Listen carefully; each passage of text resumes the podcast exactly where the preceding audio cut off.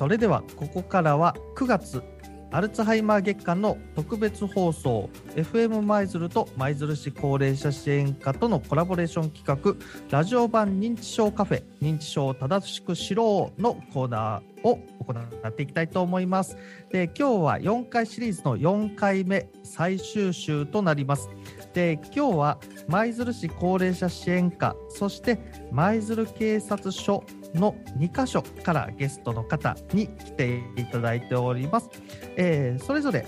えー、所属とお名前だけ自己紹介をしていただいてもよろしいでしょうか。それでは畑野さんからお願いします。私からはい。はい、えっ、と舞鶴市役所の高齢者支援課、えー、相談支援係の畑野と言います。今日はよろしくお願いします。はい、よろしくお願いします。続いて田中さんお願いします。同じく高齢者支援課相談支援係の田中と申します。よろしくお願いします。はい、よろしくお願いします。続いて畑さん、よろしくお願いします。はい、えー、舞鶴警察署の生活安全課生活安全係の畑と申します。よろしくお願いします。はい、今日は3人の方をゲストに招いて、えー、認知症についての4回目のシリーズ。今日は認知症の方の一人歩きというテーマでお話を伺っていきたいと思います。まずは舞鶴市の高齢者支援課の方から、えー、市と警察との連携体制として今どういったものが一人歩きの方に、えー、とってのケアとして行われているかっていうことを教えていただいてもよろしいでしょうか？はい、えー、徘徊というのはですねえ目的がはっきりしないまま、え歩き回ることを言うんですが、え認知症の方は目的を持って外出をされます。えしかし認知症の症状で、え時間や場所がわからなくなることで、えー、馴染みの場所でも道に迷ってしまって、えー、自宅への帰り道がわからなくなることがあります。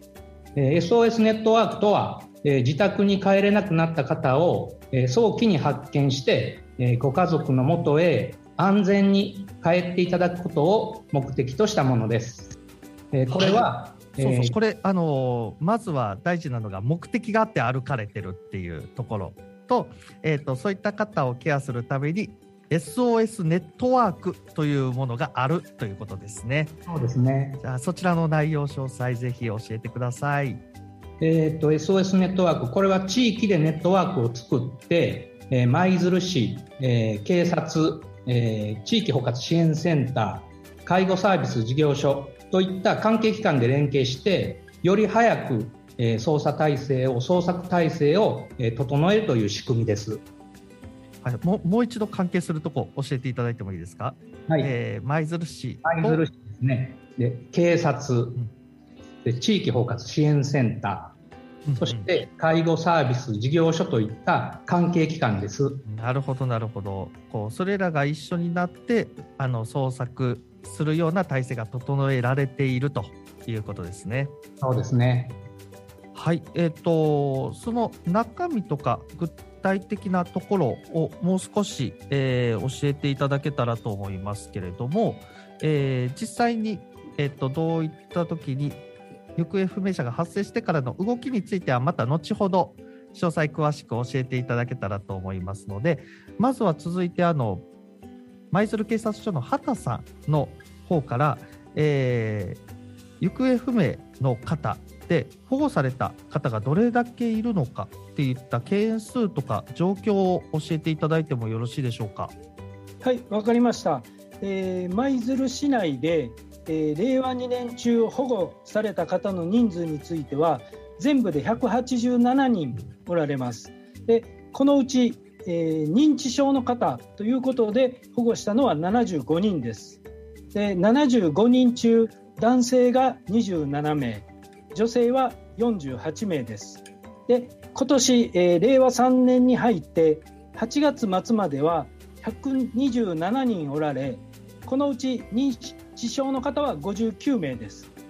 えー、5人、えー、59人中男性が27人女性は32人が警察で、えー、保護という形で取り扱いをしております。で先ほどあったあの行方不明の届け出について、えー、同じようにお話しさせていただきますと舞鶴署に届け出をされた行方不明者の人数は、えー、令和2年の1年間で47人このうち認知症が疑われる方は7名です。今年に入ってからは、え、8月末現在で30人おられこのうち認知症が疑われる方は6名おられました。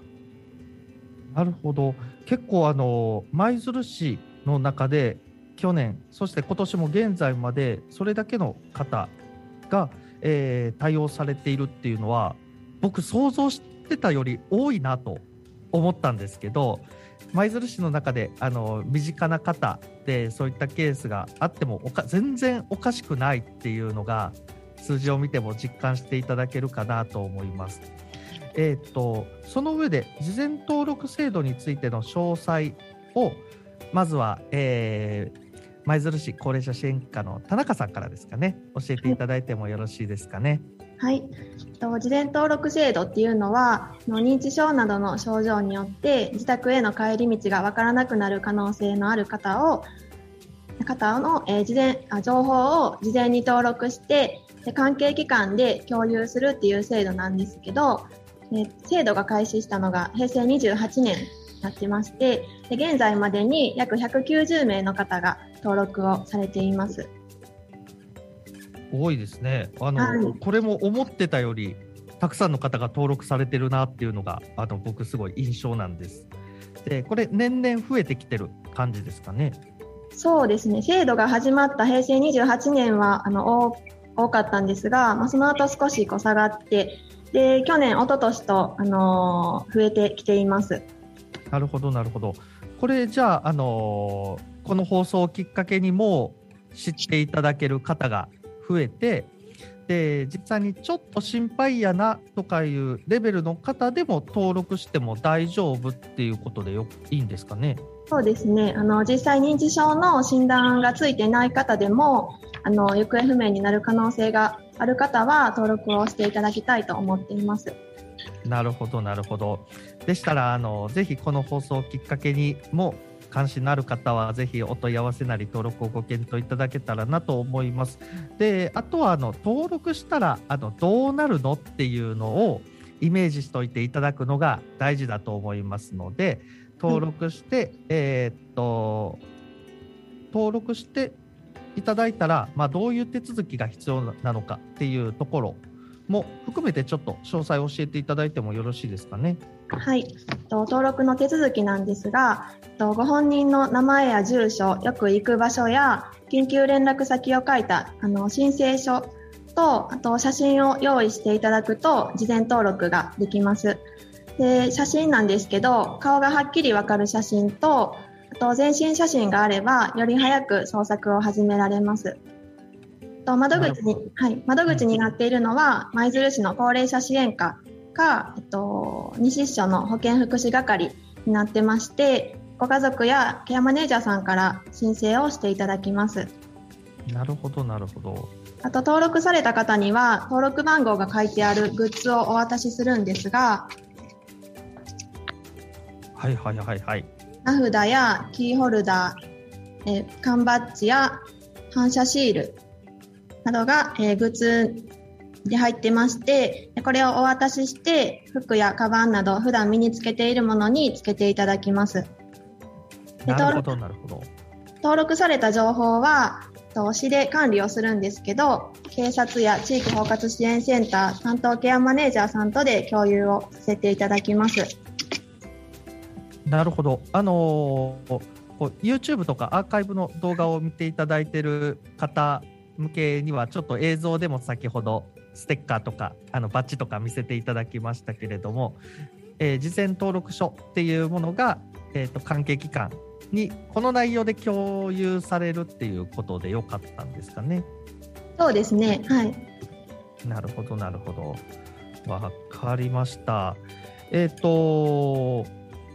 登録自体は、えっ、ー、と認知症の診断を受けておられる方以外でもちょっと心配やなと思う方でしたらご家族さんご相談の上登録ご検討いただいたら良いということですのでぜひ参考にしていただいて、えーと、そういった対象の方がいたらぜひ前向きにご検討いただけたらなと思います。で合わせて、えーと登録していただいた上で行方不明が発生してからの動きについて教えていただきたいと思いますのでまずは舞鶴警察署の畑さんからですね。お願いしてもよろしいですかね。はいわかりました、えー、行方不明者の届け出の手続きについて説明させていただきたいと思います、えー、行方不明者のご家族から、えー、自宅からいなくなった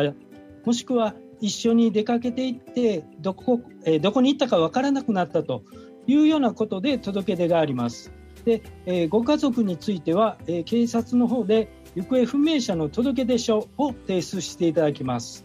その際には、行方不明者のお名前、住所、生年月日や身体特徴などを順番に聞いていきます。その他にお聞きするのは、行方不明となった時の状況や、行方不明となる理由などです。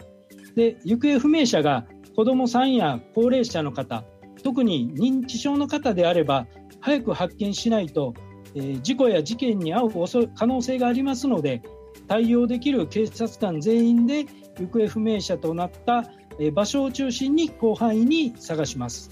で行方不明者が認知症高齢者である場合は、えー、先ほどお話のあった SOS ネットワークについて説明しご家族の承諾を受けてネットワーク登録企業に配信していただきます。SS ネットワーク手配とともに、えー、現在、舞鶴市の舞鶴メールでも行方不明者の、えー、発見協力を呼びかけていただいてます。で今年に入ってからは7月に舞鶴メールを見た市民の方から情報をもとに行方不明者の方を発見することができましたし8月にも行方不明となった場所から 3.5km も離れた場所で舞鶴メールをもとに行方不明者を発見して保護していただいてます。で、はい、行方不明者の捜索については行方不明となられた時間から届け出が早いほどおられなくなった場所の近くで見つけることができます。はい、ありがとうございます。これはすごい成果ですね。あの舞鶴市の方から補足ありましたらお願いします。はい、と行方不明者の連絡が入るとあの市としてはご家族の、あの情報提供の意向をお伺いした上でその意向に沿って、え保健所や地域包括支援センター介護の事業所に情報提供を行います。であの先ほども畑さんが言われたように舞鶴メール配信サービスというあの指定情報を配信するツールが舞鶴市にはあるんですがえこれもご家族さんの希望があれば、舞鶴メール配信サービスで情報提供をすることもあります。で行方不明となっている方の情報、え例えば年齢や、えーと、メガネをかけているとかあの単発とか身体的な特徴などをメール配信することで市民にも捜索の目を向けていただきたいと思っています。今後はメールだけでなく LINE 舞鶴市公式アカウントからも情報配信をしていく予定になっています。はい、ありがとうございます。これやっぱり登録される方だけじゃなくて、舞鶴のメール配信や LINE のことを考えると、広く一般市民の方にこのサービスを知ってもらって、協力してもらうっていうのがすごい大事だと思いますので、今日の放送もそれを知っていただくきっかけになればいいですね。はい、えっと、最後にもうあっという間に時間が迫ってきておりますので、お一人ずつえっ、と認知症の方の一人ある徘徊とあとはそのこういった事前登録 SOS ネットワークについて思っていることあとはリスナーさんへのメッセージをお願いしたいと思います。まずはじゃあ畑野さんからお願いします。はい。えーと、我が国のですね、えー、認知症高齢者数は、えー、平成24年には、えー、65歳以上の方の7人に1人であったのが、えー、この段階の世代の方が、えー、後期高齢者75歳となられる令和7年今から4年後ですね令和7年には5人に1人になることが国の調査で推計をされてます、えー、舞鶴市においても、え、中度重度の、え、認知高齢者数は増加しておりまして、え、高齢化の進展に伴って、え今後さらに、え増加する見込みになってます。えこのような状況なので、えご家族の中に認知症の方がおられて、え不安に、え不安を抱えている人がたくさんおられると思います。えまずは、え今日紹介させていただいた、え事前登録という制度があることを、え広く市民の方には、え知っていただいてまたその制度を活用していただきたいというふうに思います。え最近では、え行方不明者が事前登録グッズを、えつけておられたことでご家族に連絡が入って、え発見されたケース、え先ほどありましたけども、えメール配信がきっかけで警察に連絡が入って発見されたケースがあります。え先日あの行方不明者を発見された方に、え警察の方から感謝状が送られました。えー、そのことが、その記事が、えー、新聞に載っておりましたが、えー、発見された方の言葉に、えメール配信を見たからピンときた、えメール配信を見たから、え声をかけることができたというふうにありまして、え市民の方の意識も、え高まってきているものと感じるところです。え引き続き、え本制度については周知啓発を行うとともに、え認知症の人や、えご家族を地域で見守る体制の構築に努めてまいりたいと思いますので、どうぞよろしくお願いします。はい、ありがとうございます。ちょっと時間も迫ってますが、田中さん、一言あればお願いします。はい、えっと先ほどお伝えした事前登録だけではなくってあの近所の方やよく立ち寄られる場所の情報提供をしておくっていうことだったりとかあと散歩のルートを確認しておくっていうこともあの対策として必要だと思います認知症の方も目的があって家を出ておられるので外出したい理由を考えてその理由に応じた声かけをすることもあの必要です。でご家族だけで抱え込むのではなくってまた高齢者支援課へも気があのお気軽にご相談ください。はいありがとうございます。じゃあ最後に畑さんお願いします。はい、えー、高齢者の方がおられなくなると家族の方が暗くなるまで探されてその後届けられるということが多くありますそうなりますと警察官をたくさん動員しても発見がその分遅くなります。時間が経てば経つほど命に関わることもありますのでご家族で探される際には同時に警察にも連絡していただきたいと思います。はいありがとうございます。それでは今日は舞、え鶴市高齢者支援課から畑野さん田中さん舞鶴警察署から畑さんにゲストに来ていただきました。3人本当にありがとうございました。ありがとうございました。